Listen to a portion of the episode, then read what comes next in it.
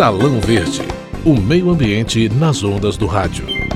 O programa de hoje vai tratar do desmatamento. É impossível se referir ao desmatamento no Brasil sem parar para pensar um pouco no que é a Amazônia. Essa imensidão de floresta verde, que é o lar de tantas espécies de animais, vegetais e insetos que somam metade da biodiversidade do planeta. 60% da Amazônia está em terras brasileiras e se espalha por nove estados, numa extensão que é mais da metade do território nacional. Eu sou Cíntia Simes e está começando o Salão Verde o programa da Rádio Câmara sobre meio ambiente e sustentabilidade. Institutos que monitoram e analisam as imagens de satélite registram uma diminuição de 80% na taxa de desmatamento entre 2004 e 2014. A taxa oficial de desmatamento é divulgada todos os anos no mês de agosto pelo INPE, o Instituto Nacional de Pesquisa Espacial. Já o IMAZON, Instituto do Homem e Meio Ambiente da Amazônia, obtém resultados bem diferentes. Sobre este cálculo do desmatamento, eu converso agora com o engenheiro florestal Paulo Barreto, pesquisador sênior do IMAZON. Obrigada por aceitar esta participação e bem-vindo ao programa Salão Verde, Paulo. Obrigado pela oportunidade. Por favor, explica para gente o motivo dessa diferença nos dados obtidos pelo Amazon e pelo INPE e por que, que é importante fazer um monitoramento independente sobre o desmatamento. Bom, são vários sistemas para medir o desmatamento. O mais importante é o que dá o número é, anual, que é como se estivesse medindo a inflação anual, e é feito com um tipo de satélite. Isso é feito pelo governo brasileiro, pelo INPE. O Amazon e o INPE também medem de uma outra forma, que é uma medida mensal, que aí é, também é um outro tipo de satélite, e esse satélite que mede mensalmente, ele é menos preciso do que esse que faz a medida anual. E aí, às vezes, tem uma divergência entre o que o Amazon apresenta e que o INPE apresenta. Mas o mais importante, em vez de pensar na medida exata que os dois mostram mensalmente, é a tendência, se está aumentando, se está diminuindo. E, em geral, essa medida mensal ela ajuda nisso, é identificar as áreas é, é, onde está acontecendo o desmatamento e a tendência. E essa, essa medida mensal ajuda é, a focar também a fiscalização.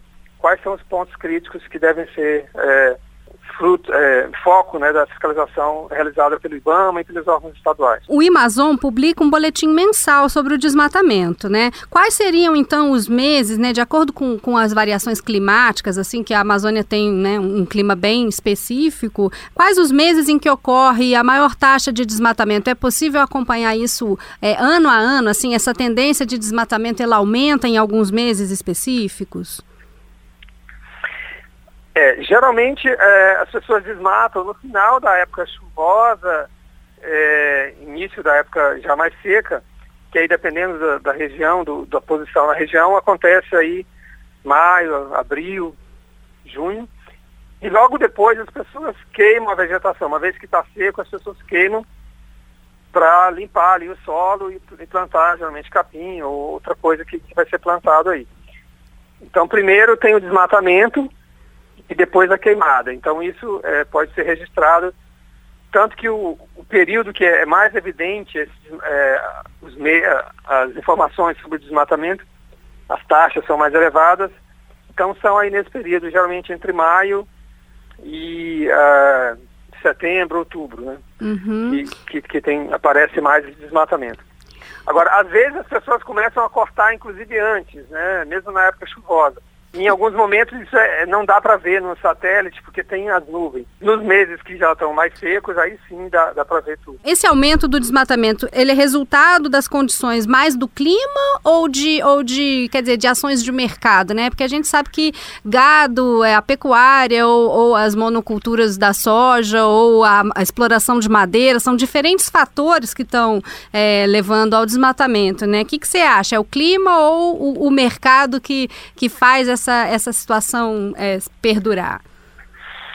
Em geral, as pessoas desmatam porque querem ganhar dinheiro, seja imediatamente fazendo uma produção agropecuária, ou ele está especulando para ganhar dinheiro no futuro. Ele acha que vai valorizar as terras, ele vai vender a terra é, depois. Tá? Então tem essa. O fundo é, é ganhar dinheiro. Agora, nos anos é, recentes, tinha uma forte associação entre o preço do gado e o preço de soja, por exemplo, e milho, e as taxas do desmatamento, porque uma vez que as pessoas viam que o preço das mercadorias agrícolas estava subindo, ficava mais fácil ganhar dinheiro, então, essa, é, aumentando a área de produção.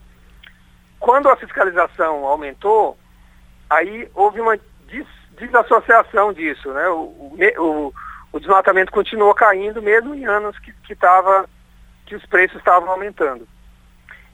Depois que o governo afrouxou parte da política pública, teve menos fiscalização, mudaram o Código Florestal, que inclui anistia para quem desmatou ilegalmente, aí voltou um pouco essa associação de novo, as pessoas desmatando, porque ficou mais interessante é, os preços de produtos agrícolas.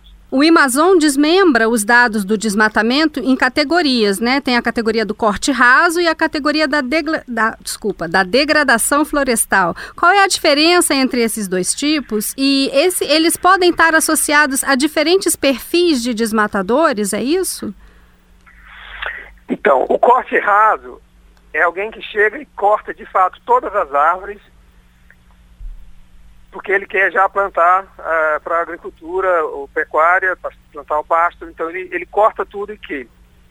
A degradação aí envolve várias coisas. É, geralmente acontece a tirada, a retirada de algumas árvores, só para vender árvores de alto valor, que são as árvores maiores, e de algumas espécies. E isso aí já abre a floresta um pouco, cerca de 20%, 30%, e ele pode voltar alguns anos depois e ficar tirando mais árvores para vender. Acontece um agravante que geralmente é a entrada de fogo nessas áreas, porque quando começa a abrir, a floresta começa a ficar mais seca também e pode entrar fogo das áreas vizinhas.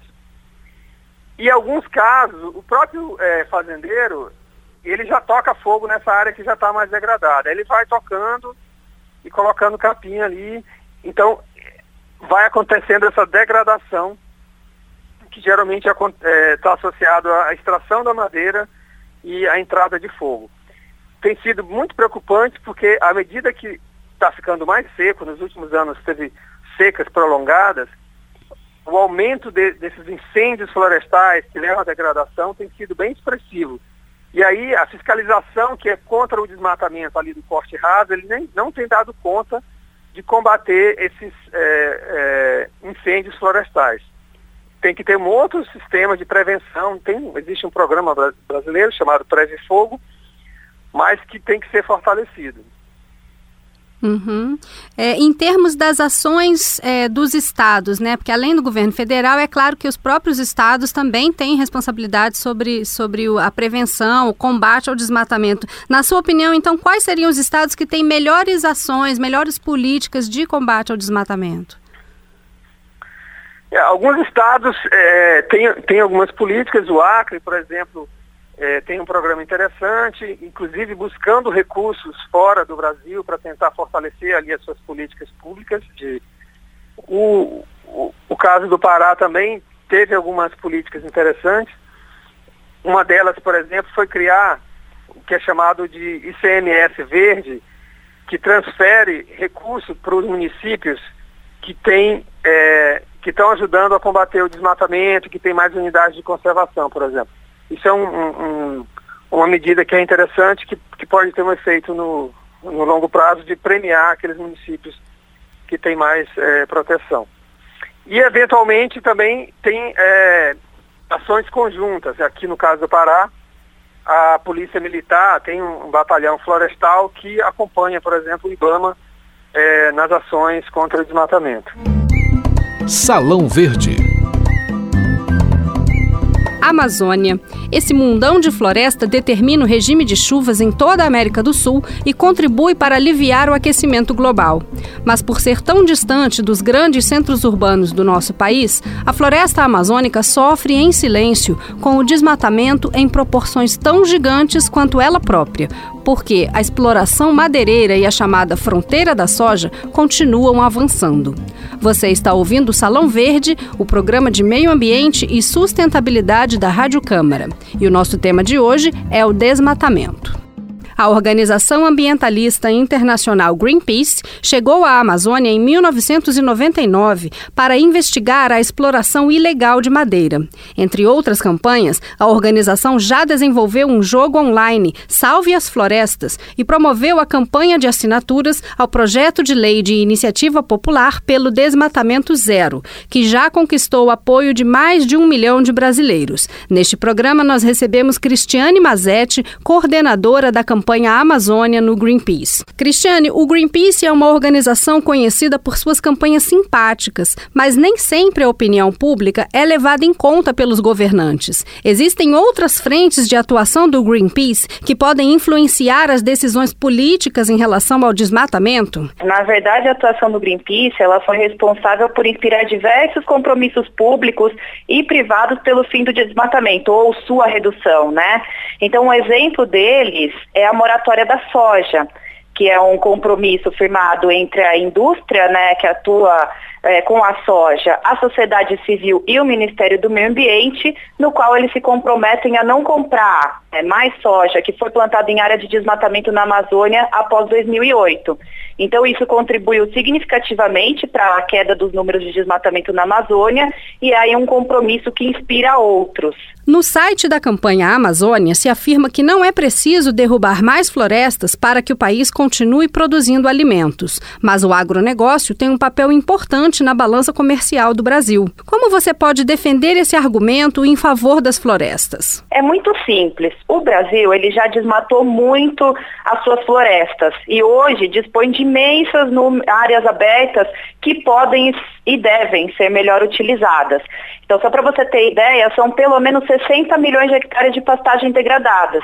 Então não faz mais sentido, num mundo que a gente vive o desafio das mudanças climáticas, continuar desmatando, sendo que a gente tem área aberta o suficiente. Já são um milhão e meio de assinaturas no projeto de lei de iniciativa popular pelo desmatamento zero e a campanha ainda está acessível na internet pelo site ligadasflorestas.org.br. Qual a previsão para apresentar o projeto ao Congresso Nacional? O projeto, na verdade, já foi apresentado. Ele foi apresentado em outubro de 2015, numa linda ocasião que a gente teve diversos ativistas, parceiros, deputados recebendo o projeto de lei. Reunimos mais de 1 milhão e 400 mil assinaturas e agora ele segue dentro das comissões de legislação participativa da Câmara e Direitos Humanos e Legislação Participativa do Senado. E agora é hora de promover o debate, discutir esse projeto. E por isso que a gente continua convidando a população a assinar em apoio à petição. Apesar de ela já ter sido entregue, quanto mais gente é, fazendo pressão, mais rápido a gente faz com que projeto se torne realidade. Então, o movimento continua. O Cadastro Ambiental Rural, o CAR, foi criado pelo novo Código Florestal, Lei 12.651 de 2012. O CAR é uma ferramenta de alcance nacional que usa um sistema semelhante ao do imposto de renda para que os proprietários e poceiros de imóveis rurais declarem informações como os limites das propriedades, a situação das áreas de proteção permanente e de reserva legal, a existência de nascentes e cursos d'água, entre outras informações. O Cadastro Ambiental Rural é tido pelo governo federal como um dos instrumentos mais importantes para a conservação das florestas e, graças ao CAR, o governo percebeu que a malha fundiária do país é maior do que se pensava. E atualmente o cadastro já cobre 82% das propriedades. Qual é a posição do Greenpeace em relação ao cadastro? Entendemos que o cadastro ambiental rural é um instrumento importante, pois ele permite entender o que está acontecendo na propriedade né, e o seu uso do solo. No entanto, tem alguns problemas aí, né? Ele não é transparente, ou seja, a gente não consegue saber o nome da, proprietária, do, da propriedade ou então o nome do proprietário, a área de passivo ambiental. Essas questões não são publicadas e isso é muito ruim do ponto de vista de permitir um monitoramento por parte da sociedade para saber em quais propriedades o código está sendo cumprido ou não e também de acordos que visam o desmatamento zero. Então, é importante também salientar que o CAR sozinho, ele não leva ao fim do desmatamento. Então, esse é o segundo problema, porque é, a legislação, o Código Florestal, ele ainda permite que uma certa parte das propriedades sejam desmatadas legalmente. E isso liberaria no Brasil cerca de 88 milhões de hectares, que equivale a uma área maior que o Chile. Então imagina, é muita área para desmatar ainda. Então, cara, ele é sim um instrumento importante, mas ele não é suficiente para se levar ao fim do desmatamento. Salão Verde, o meio ambiente nas ondas do rádio. Apresentação: Cíntia Sims. Produção: Cristiane Baker.